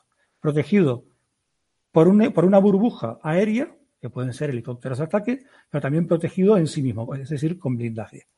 Eh, por superficie, vectores de lanzamiento que pueden empezar a, ser ya pilotados remotamente, embarcaciones que van a un punto de varada y que vuelven. Ahora bien, estos dos vectores, ¿dónde van a desembarcar? Pues lo que me dice el, eh, adversario y las tecnologías actuales es que yo salgo del buque con un objetivo en mente, tengo inteligencia en tiempo real sobre el terreno y ¿cuál es el ideal? Tendré capacidad para maniobrar y evitar cualquier cambio de situación que no estaba prevista. ¿Esto qué requiere? requiere un sistema de mando de control en red capaz de variar eh, esa eh, forma llegada. Y esa forma llegada entonces me condiciona, ahora mismo un, elemento de superficie llega a una playa que tiene que estar reconocida, que tiene que tener determinados parámetros, y el ideal sería un, medio, un vector de, de superficie capaz de proyectarme y de llegar a playa sin estar tan condicionado por la superficie. Y esta es la cuadratura del círculo que ahora mismo no existe. Pero desde luego, hoy en día me tengo que alejar más de la costa y tengo que ser capaz de proyectar de forma rápida. Y los buques tienen que ser menos valiosos porque si los acerco voy a tener el riesgo de perderlos. Si no soy capaz de asumir ese riesgo, no soy capaz de proyectar. Una duda concreta. Cuando hablas de, buques de menor porte, ¿de ¿qué tipo de buques estamos hablando? O sea, como los, los actuales Castilla, por ejemplo. Castilla sería uno, de los buques eh, que podríamos llegar a acercar. Lo que mm. ya no se plantea es acercar un, buque tipo Juan Carlos I, por el coste que tiene su pérdida, que, tiene una amenaza real, tanto en las capacidades como en la moral. Precisamente los grupos de combates americanos, ¿en qué se basa el sistema de negación de área chino? Precisamente en que ese grupo de combate no se acerque. ¿Y por qué? Por el coste eh, que tendría su hundimiento, no solamente en la capacidad militar, sino en la respuesta social en el país de origen. Entonces, esto cada vez el buque va a estar más lejos. Esos buques eh, de gran valor eh, táctico y estratégico, cada vez va a haber que ponerlos más lejos de costa. Y ese, lejos de costa, hasta hace unos años eran 20 millas. Las 20 millas hoy ya está desfasado. Y si hace unos años nos costaba mucho alcanzar la costa de las 20 millas, ese es el reto hoy en día. Yo creo que el tema está en que los, los buques que, salgan del dique de, de, los LHD o de los LPD tengan suficiente autonomía y velocidad y navegabilidad, como apuntaba Samuel, para llevar a cabo un trayecto hasta la costa que sea bastante más dilatado del que se presume el propio de un LCM, o sea la versión norteamericana o los nuestros. Creo que la clave está allí. Por ejemplo, lo que pasa es que creo que estamos en una fase en que hay diferentes países que van buscando el diseño adecuado y cuesta. Pero nos fijamos mucho en, el, en el ECAC estadounidense y hay un concepto interesante que no me llena, pero que es interesante para pensar, que es el concepto del catamarán francés, que tiene capacidad RORO, Rolón Roloff, eh, el EDA-R. ¿no? Entonces tiene dimensiones similares a las de un LECAC de los Estados Unidos, pero en vez de ser un overcraft es un catamarán. Muy navegable, es algo menos veloz, pero necesita segura velocidades de más de 20 nudos cargado, capacidad de carga muy similar. ¿eh? Bueno, la idea que tienen los franceses es que es un buque con una autonomía tremenda. O sea, que eh, en según qué contextos, eh, esto claro desafiaría el concepto mismo, quizá de operación anfibia, pero podría ir de puerto a puerto. ¿no? Entonces, eso quizás sea exagerado. Yo creo que por su, por su tamaño, igual es un poco demasiado, eh, tiene demasiado francobordo, no lo sé, para estar en un LPD, en un dique inundable, pero el diseño se puede ir perfilando. Estamos en esta época en que están pensando también los ingenieros y demás en el tipo de, buque adecuado. Y estoy diciendo constantemente buque. Fijaos en mi subconsciente a lo que me lleva, en vez de decir un lanchón, porque parto de esto, ¿no? De que el buque matriz, en vez de operar pues a, a 30 millas de la costa, opere a 150. Este es el quid de la cuestión y creo que por ahí irá, ¿no? Lo que no termino de ver, y eso que los estadounidenses también lo han probado, creo que se llamaba LSV, ¿no? Pero eh, una especie también de vehículos anfibios mucho más pequeños que los LPD, filosofía más LSM de otros tiempos y demás, pero no sé si han arreciado en ese, en ese diseño, sé que lo tienen. A mí no me termina de convencer, porque al final un LSM, aunque sea una versión muy contemporánea o un LST, al final es terriblemente vulnerable porque también son buques grandotes que ofrecen una superficie, incluso cuando el otro no tenga tantos misiles guiados y vaya más a cohetería, a artillería más clásica o a bombas lisas o bombas tontas, como dicen en el aire, que incluso son, son superficies que los hacen bastante vulnerables. Yo lo que sí creo que es muy importante es aprovechar, porque antes teníamos el, la preparación artillera de la costa, que eso en muchos entornos sería prohibitivo, porque además en entornos tan cercanos a la costa, pues habría un riesgo muy grande también de, de dañar infraestructuras civiles y demás. Pues yo creo que más bien es un tema de integrar, como os decía antes, ¿eh? lo tengo muy en la cabeza, el tema de drones, drones propios, que sean los que acompañen a estos lanchones o estos buques y los que estén eh, atacando pues esos eh, nidos con misiles anticarro, como bien comentabas Javier, o incluso nidos de ametralladoras simplemente y demás, eliminar eso al unísono eh, que la fuerza anfibia llega, llega a la costa, ¿no? Con lo cual, además, con mucha más sincronía de, que, de la que te permitía la antigua preparación artillera de, épocas, de épocas atrás, de antaño. Yo veo eso, ¿no? Y por tanto sí veo que, ya sé que luego hay algún problema político, que si la cúpula Ministerio de Defensa, que si esto de los drones armados parece que no va con nosotros, pero bueno, esto habrá que explicarlo bien, porque si los demás tienen drones armados y nosotros no, pues evidentemente tenemos un problema muy gordo. Y desde el punto de vista ético, como además hemos puesto por escrito, Javier, tú y yo, en algún libro que escribimos, Guerra de Drones, no es tan diferente mientras la decisión final de si se emplea o no el Hellfire o el misil que lleve es de un ser humano, éticamente no plantea un problema diferente al que podría plantear el que ese misil sea lanzado desde un helicóptero. Pero el dron te da unas capacidades que no te da ni el avión ni el helicóptero, porque puede merodear, porque puede localizar el objetivo concreto de forma mucho más precisa y demás.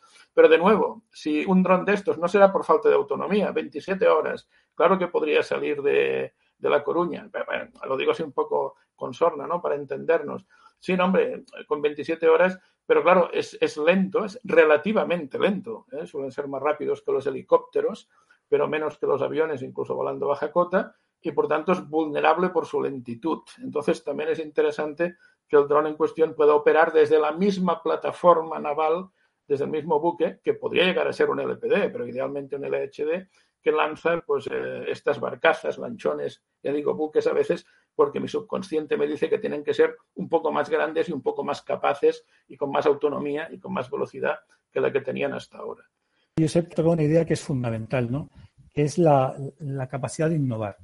Eh, efectivamente, eh, seguimos con planteamientos como el de la saga, el de la SAV, ¿no? Acercarme a costa para lanzar un vehículo blindado que navega, eh, que nunca va a navegar rápido, es imposible, y que luego llega a tierra y tiene capacidad de protección, pero tampoco es un vehículo de combate em, interesante porque es difícil conjugar las dos cosas.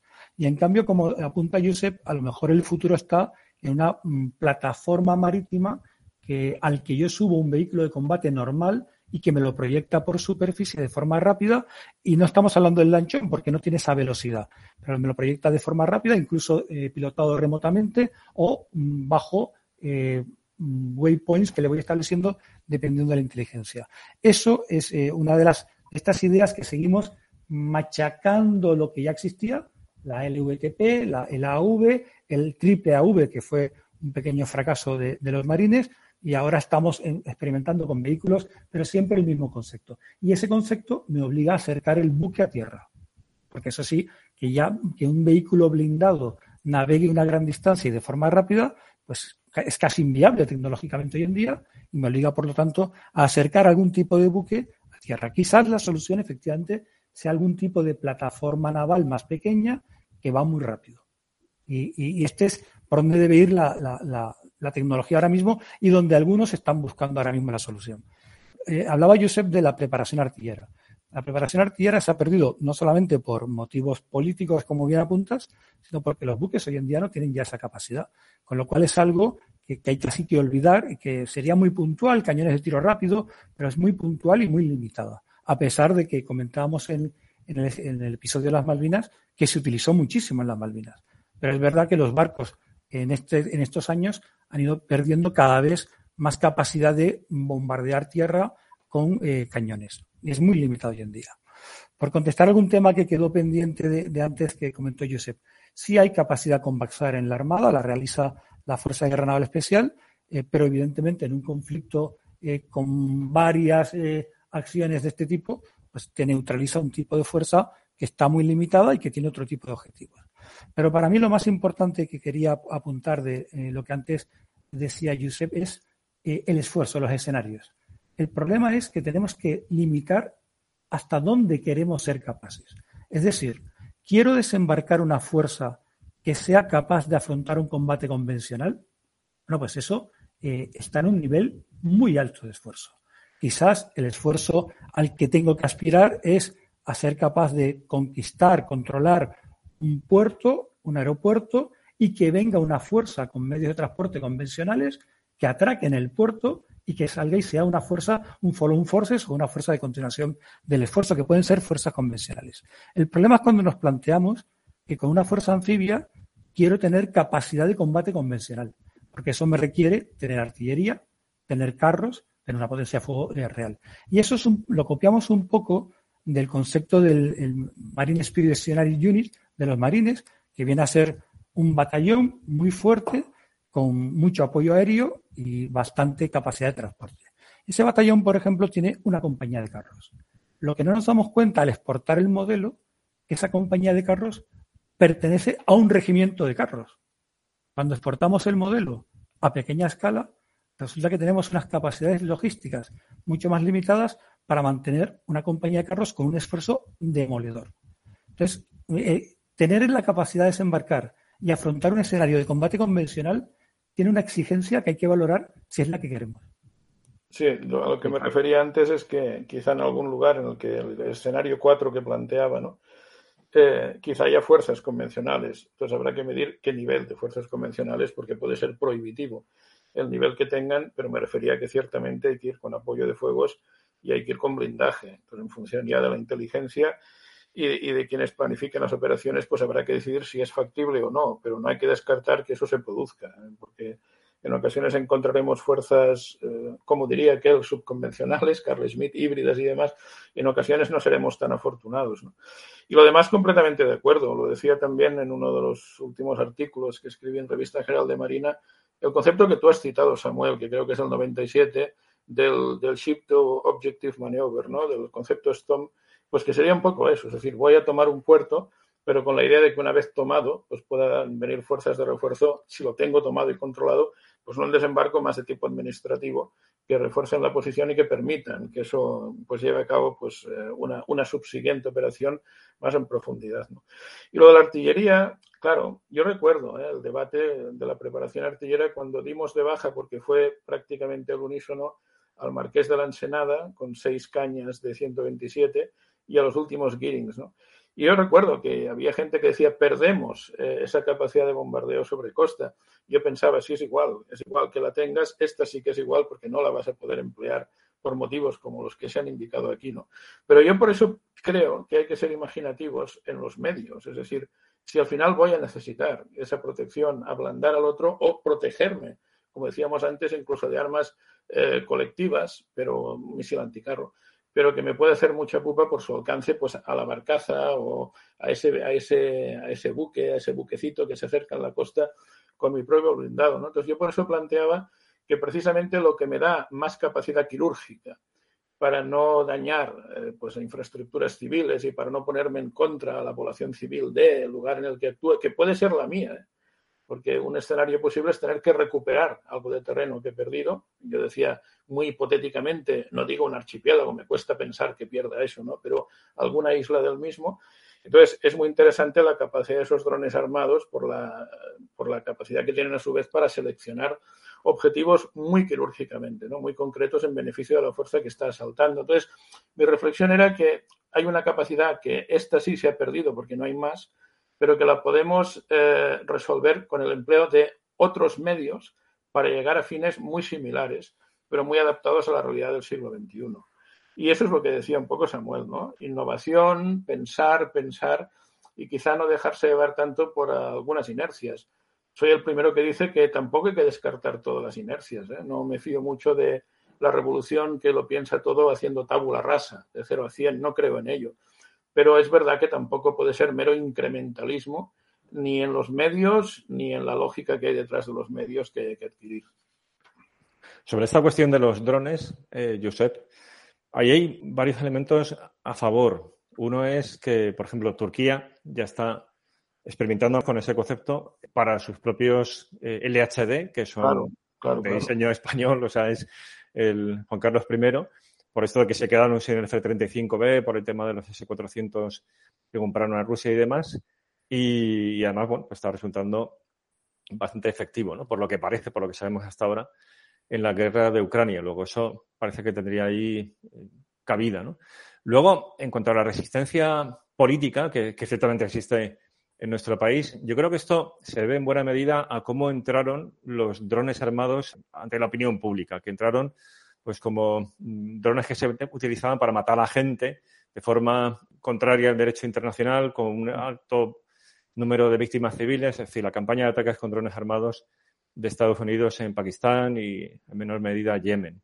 Y que eso mm, pues generó un efecto de, podríamos decir casi de primi, ¿no? Utilizando un término de la ciencia política, es decir, de esos partidos que aparecen y que al principio nadie sabe cómo eh, encasillarlos y, y el primero que hay en casilla ya tiene muchas ventajas y lo que quiere es con, ese encasillamiento denigrarlo. Y eso es algo que, en cierto modo, ocurrió con los drones armados, pero que con la normalización de su empleo, pues en Nagorno-Karabaj, ahora en Ucrania y demás, yo creo que la gente empieza a ver que el dron armado no es algo muy diferente a un avión de combate de apoyo cercano o pues un helicóptero tigre que lanza un spike no sería muy diferente en cuanto a, desde el punto de vista ético, en cuanto al concepto de un Bayraktar, por ejemplo, al servicio de la, de la Armada. Yo creo que quizás, y aquí lanzo una hipótesis, eh, una reticencia que podría haber en nuestro caso es que ante este debate de qué hacemos con el ala aérea embarcada, es decir, el tema del F-35, al darse de baja los Harrier, es que esto se vea como un sucedáneo que mata de raíz al F-35. No, no, no, pero.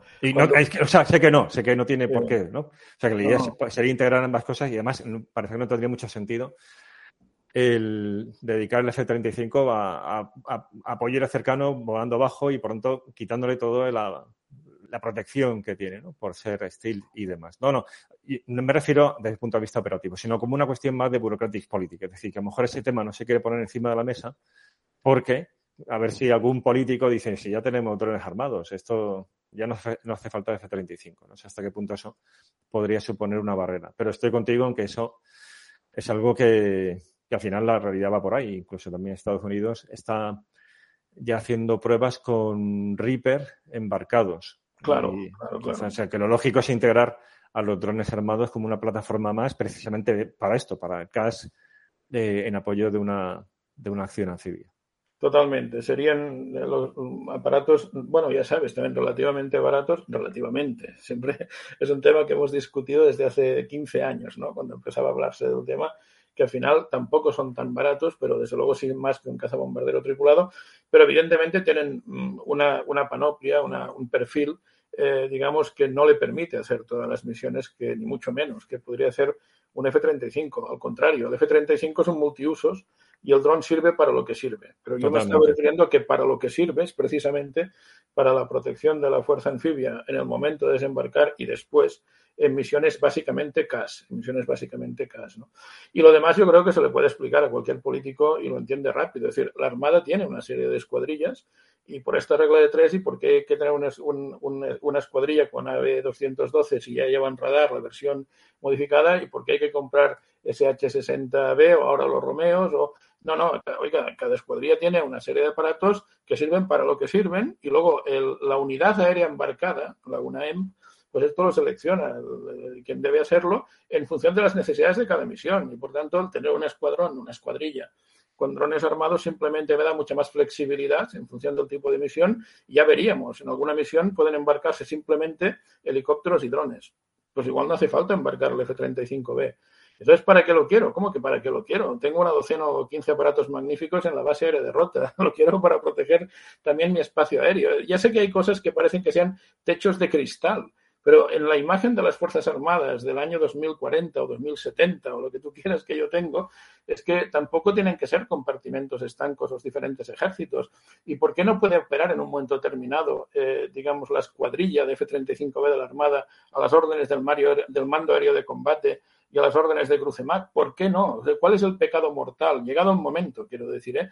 Porque hay otra cosa que no ha salido, pero cuando hablamos de proyección de fuerza, eh, el LHD, por ejemplo, puede operar con los eh, Chinooks. Eh, esto es algo que siempre me he preguntado si se le ocurrió a alguien en la fase de diseño de manera explícita o es algo inopinado. Pero me da igual el, el CH-47, me da igual. Otro día tendremos quizá en la Armada pues un helicóptero que no tenga tanta capacidad, pero que la tenga mucho mayor que la que tienen los SH-60, por ejemplo, y demás. Pero la idea también va por allí. Es decir, en ocasiones puede haber otro ejército, que al final es parte de mis fuerzas armadas, ¿no? Otro ejército que pueda aportar alguna capacidad ante una operación. Decía Sam, Samuel, hombre, son operaciones conjuntas por definición. Claro, son conjuntas por definición filosóficamente hablando, porque tenemos vectores aéreos, eh, navales y terrestres, ¿no? Eh, y al final acaban siendo multidominio pero pueden ser, valga la expresión, entenderme, formalmente conjuntas o jurídicamente conjuntas, pues en muchas ocasiones como esta. O sea, ¿por qué pueden aportar superioridad aérea, digamos, desde tierra en algunos casos? En otros no llegarán y por eso el tema del F-35B. ¿Y por qué no pueden aportar otras cosas? ¿Y por qué no pueden aportar capacidad de transporte aéreo en su caso. Que ya sé que esto implica pues cambiar algunas costumbres, ya sé que esto a veces cuesta, implica también, pero esto ya puestos es lo de menos. No es lo de menos, hay que hacerlo, pero se puede, ¿no? El tema de trabajar más en el adiestramiento conjunto. Cuando, yo cuando pienso en las Fuerzas Armadas del futuro, yo pienso que el propio planeamiento tiene que ser conjunto, desde la fase de planeamiento, etcétera, etcétera, y esto al final va a permitir encima ahorrar también muchos costes. Eh, en fin, yo creo que el futuro va por ahí y va por ser más imaginativo, seguramente, o no mucho más, simplemente atreverse a dar este tipo de, pasos en beneficio de todos, del interés nacional, de la propia operatividad de las Fuerzas Armadas, aunque hay que romper algún tabú algún tabú por el camino, pero no muchos tampoco, ¿eh? no muchos, solo alguno. Y al final esto es más eficiencia y al final esto es más economía. Y al final es eh, la suma de estas dos cosas, pues es lo que estamos buscando. Pues si os parece, pasamos ya un, un, turno final para ir cerrando, porque yo creo que los temas principales los hemos tratado. Y como que queráis profundizar en algún aspecto concreto más, también lo podemos hacer. Pero un poco para que el tiempo de podcast, pasando de esta hora que queremos eh, un poco eh, convertir ya en norma, o sea, que los episodios se queden entre 50 minutos y una hora. Esta sabíamos que iba a durar un poquitín más. Pero bueno, la idea es ir más o menos ya eh, caminándonos hacia el final. Pues alguna última consideración o algún aspecto que haya quedado por el camino que queráis resaltar. Sí, yo quería reforzar la idea de, Josep. Eh, la conjuntez real eh, todavía está mm, al alcance de la vista, pero no en la mano. Y efectivamente hay muchas capacidades y ahora mismo él hablaba de los Chinook, que por cierto sí que se tuvieron en cuenta en el diseño del LHD. Ten en cuenta que ese buque al principio, eh, su diseño, su concepto era buque de proyección estratégica. Entonces, se, pensó en los helicópteros del ejército de tierra, se pensó en los vehículos del ejército de tierra también, con lo cual podría ser capaz de albergar incluso los carros leopardo. La conjuntez real eh, mm, ofrece verdaderas ventajas. Por ejemplo, hemos hablado de ese apoyo al vector aéreo durante el movimiento hacia la costa. Ese, apoyo, esa protección, la podrían dar los helicópteros Tigre. O incluso se podría hacer esa proyección en helicópteros Chinook, que efectivamente pueden operar, que si bien eh, no están preparados para permanecer largas temporadas en el mar, no son eh, helicópteros para volar sobre la mar, bueno, pero en un momento dado sí deben estar. Y para que estén en ese momento dado requiere un periodo previo de adaptación, de adiestramiento conjunto y demás. Aquí, eh, bueno, pues hay muchas reticencias, costumbres, eh, posturas, hay mm, problemas o, una mentalidad que impide la verdadera conjuntez. Pero yo, sé, cuando hablaba de que una operación anfibia es conjunta, más allá de la teoría, iba a, a este concepto de que efectivamente no podemos tener cuatro elementos de guerra electrónica, no podemos tener cuatro capacidades de proyección aérea, no podemos permitirnos cuatro elementos de em, helicópteros armados y esto al final tiene que buscar una solución eficiente económicamente, pero que responda a mis capacidades. Y pasa por la conjuntez, sin duda. Josep, ¿algo más que añadir? para, para, finalizar, ¿no? Bueno, eh, estamos muy alineados y, y, no habíamos preparado nada, o sea, ha sido también a ver qué va saliendo, pero muy alineados con lo que comenta Samuel, o sea, vamos un poco reforzando ahí argumentos que son eh, compartidos, eh, 90-95% de los casos. Entonces, mi, reflexión final es simplemente que, creo que la capacidad que ofrece una fuerza anfibia no la ofrece, por definición, ningún otro tipo de fuerza y que a mí no me gustaría ser el responsable de cargarme esa capacidad. Todo esto pasa por lo que hemos visto en episodios previos. De entrada, tener una gran estrategia. Dentro de esa gran estrategia, tener también claro qué rol desempeña la política de defensa, por tanto, tomarse en serio la política de defensa y luego, bueno, pues buscar ese equilibrio entre el contexto económico, los recursos disponibles, el nivel de ambición y, al final un poco, la verdad es que es lo de siempre. O sea, yo creo que acabamos en que esta es una política pública pues un tanto especial porque no hay una gran, no hay grandes demandas sociales vinculadas a ella, es decir, es una política pública que no funciona por, por un input desde la base social, sino que esto depende en buena medida de las élites, de las élites políticas en sentido amplio, tanto las directas, las que toman decisiones, como luego los que influyen sobre los que toman esas decisiones. Y lo que tratamos con este podcast es contribuir a crear esa comunidad estratégica para que haya un debate ilustrado sobre cuestiones de, defensa de nuestro país, desde esa perspectiva de los estudios estratégicos, y lanzar ideas, ¿no? Pero esto, para que sea real todo lo que hemos visto aquí, pues esa élite política se tiene que tomar en serio. La política de defensa, dotarla de los recursos necesarios, y como contaba Josep, estamos en un contexto donde hay más receptividad sobre esta cuestión. Y, al final, bueno, pues que sea una política que contribuya a que España sea un país que influya más en el entorno. El contexto internacional influye sobre nuestro país, pero quizás no somos tan conscientes de que también nosotros hemos de, influir sobre él y lo mucho que está en juego al respecto. Pues muchísimas gracias a Samuel y Josep. La verdad es que ha sido un placer estar este rato con vosotros. Han salido muchísimas cosas interesantes. Confío también que lo que nos escuchan pues les, les haya gustado, lo hayan disfrutado. Así que muchas gracias y, bueno, pues seguimos en este espacio porque seguro que volveremos a, teneros en, próximos episodios. Muchas gracias eh, por contar conmigo y por darme la oportunidad de explicar la importancia para España de la capacidad antigua. Pues gracias a los dos y seguimos adelante con el proyecto y, dando información y en la medida en que se pueda también formación sobre estos temas. Un abrazo. Un abrazo.